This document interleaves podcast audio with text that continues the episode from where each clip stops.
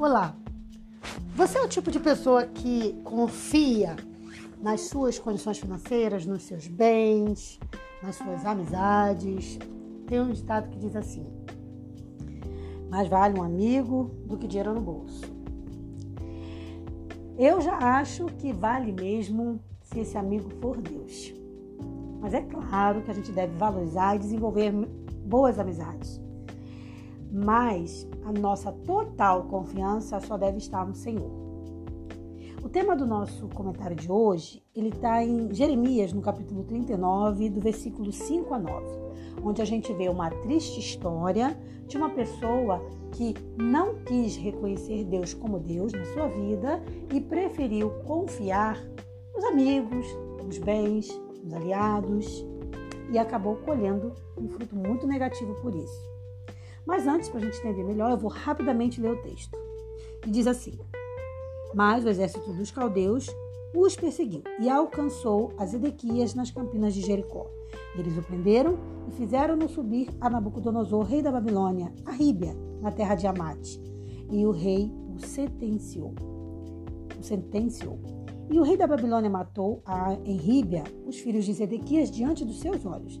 Também matou o rei de Babilônia a todos os nobres de Judá e cegou os olhos de Zedequias, e o atou com duas cadeias de bronze para levá-lo à Babilônia. E os caldeus incendiaram a casa do rei e as casas do, do, do povo e derrubaram os muros de Jerusalém. E o restante do povo que ficou na cidade, e os desertores que se tinham passado para ele. E o restante do povo que ficou, Nebuzaradã, capitão da guarda, levou cativo para a Babilônia. Essa passagem é uma passagem muito triste porque mostra um momento muito trágico na vida de, do povo de Jerusalém, que é quando Nabucodonosor toma Jerusalém, porém livra Jeremias. Mas sobre o livramento de Jeremias eu vou falar num outro momento. Nesse momento eu quero fazer uma breve análise sobre o comportamento de Zedequias. Porque assim, primeiro a gente precisa entender que ali estava se cumprindo uma profecia, tá? Porque o profeta já havia falado ao rei que ele seria capturado. O problema é que ele não acreditou. Então, além de ser capturado, ele também sofreu a pior dor que um pai pode sofrer, que é presenciar a morte dos seus filhos sem poder fazer nada e o pior, inocente. O problema ali não era com os filhos, era com ele. Mas a vingança também alcançou seus filhos. Depois disso, ele ainda teve os olhos arrancados, né? Vazados seria furados, né? E seus braços ficaram presos por correntes. E foi dessa forma, com muito sofrimento, com muita dor, com muita humilhação, que o rei Zedequias foi levado para a Babilônia para morrer. Agora, a gente precisa lembrar que antes de Zedequias passar por, por toda essa aflição, ele havia o quê? Recebido uma notificação do Senhor lhe oferecendo ajuda. Ou seja, Deus lhe propõe uma solução, lhe propõe estar ao lado dele, se ele tão somente se arrependesse dos seus pecados. Mas ele não quis.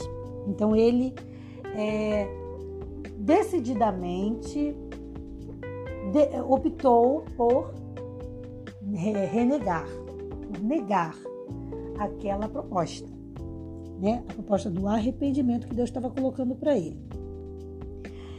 Isso é muito interessante porque isso mostra que um comportamento muito comum nas pessoas que não aceitam Jesus, né? Nas pessoas que não querem viver para Deus, porque elas elas acham que elas estão certas nos caminhos delas, né? Então elas entendem que o que elas estão fazendo tá bom, as escolhas que elas estão fazendo tá bom, e que o cristão é que é exagerado, é que inventa coisas, tá? E, e para ela, inclusive, a vida cristã é sem graça. Ela, ela acha que graça mesmo é, é a bebida, são as drogas, é as festas rave, né? Por aí vai. É, são as escolhas que a pessoa faz.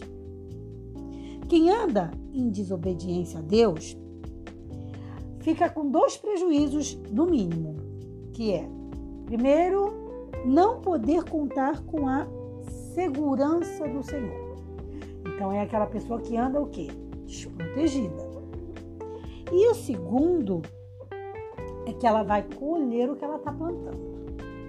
Então, ela só o fato de escolher viver sem Deus já é um problemão. Ela já está fazendo uma péssima escolha. Mas para piorar, ela tem o quê? As consequências dos seus atos. Então, quando o rei Zedequias ele decide deliberadamente não aceitar a proposta de Deus, que era a ajuda, o livramento e outras coisas, contanto que ele se arrependesse, então, quando ele deliberadamente decide que não vai se arrepender, que não quer Deus, ele ali passa a ficar por conta própria. E ficar conta, por conta própria é complicado, né? Mas essa é a escolha. Então, qual a lição que a gente tira dessa passagem de Jeremias 39? A lição de, primeiramente, colocar Deus em primeiro na nossa vida. Então, dedicar a Ele, fazer as coisas para Ele e sempre reconhecer que, seja lá o que vier, se não for bênção totalmente, é aprendizado. Mas, sabe, entender e aceitar o projeto de Deus. Deixa eu te dar um exemplo. Eu sou mãe de uma criança autista. Meu filho tem 12 aninhos. Meu filho é não verbal. No momento em que eu descobri, eu questionei a Deus. Eu achava que meu filho tinha que falar. Hoje eu entendo que meu filho é lindo e maravilhoso do jeito que ele é. E se Deus o fez assim, Deus o quer assim. Caso não, Deus há de fazer algum milagre. Mas eu não fico é, alimentando que tem que ser como eu quero. Eu, eu acredito que tem que ser como Deus quer. Então eu acredito também que quando a gente se posiciona Deus, a gente se posiciona assim. Não é que a gente vai parar de orar. Não, orar eu oro sempre. Mas você vai aceitar que Deus está propondo para você. Seja bênção ou seja prova. Então, se vem uma prova na sua vida, você vai olhar e vai dizer: Eu creio em Deus e sei que Ele está. No momento aquilo é o que Ele quer para mim. Então, eu vou aceitar mas vou sempre orar pelo melhor. É como, por exemplo, Jesus ali na cruz, quando ele diz assim: Pai, se possível for, afasta de mim esse cálice. Todavia, que não seja como eu quero, e sim como tu queres. Esse deve ter, deveria ter sido o posicionamento de Zedequias, mas ao contrário, ele quis fazer o que ele quisesse. Ele quis agir pela conta própria e, inclusive, quis renegar a Deus e acabou colhendo os frutos maléficos por isso. Toda vez que alguma coisa vier para você, toda vez que você atravessar algum momento, lembre-se sempre de colocar Deus em primeiro lugar, reconhecer a grandeza dele quando tudo vai bem e reconhecer a grandeza dele quando algo não vai bem. Lembre-se sempre de colocar Deus à frente e dizer: Pai, tá difícil, não é bom para mim, não é bom passar por isso. Mas se for necessário, eu aceito. Se for necessário para o meu crescimento, eu quero tua ajuda para suportar.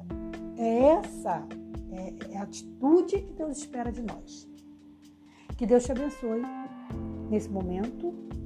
E eu rogo nesse momento, Pai, que tu abençoe cada um desses ouvintes para que eles sejam alcançados por ti, para ouvirem mais a tua voz, ouvirem mais o teu Santo Espírito e decidirem viver pela fé em ti. Muito obrigada pela sua presença. Um forte abraço e até o nosso próximo encontro. Paz.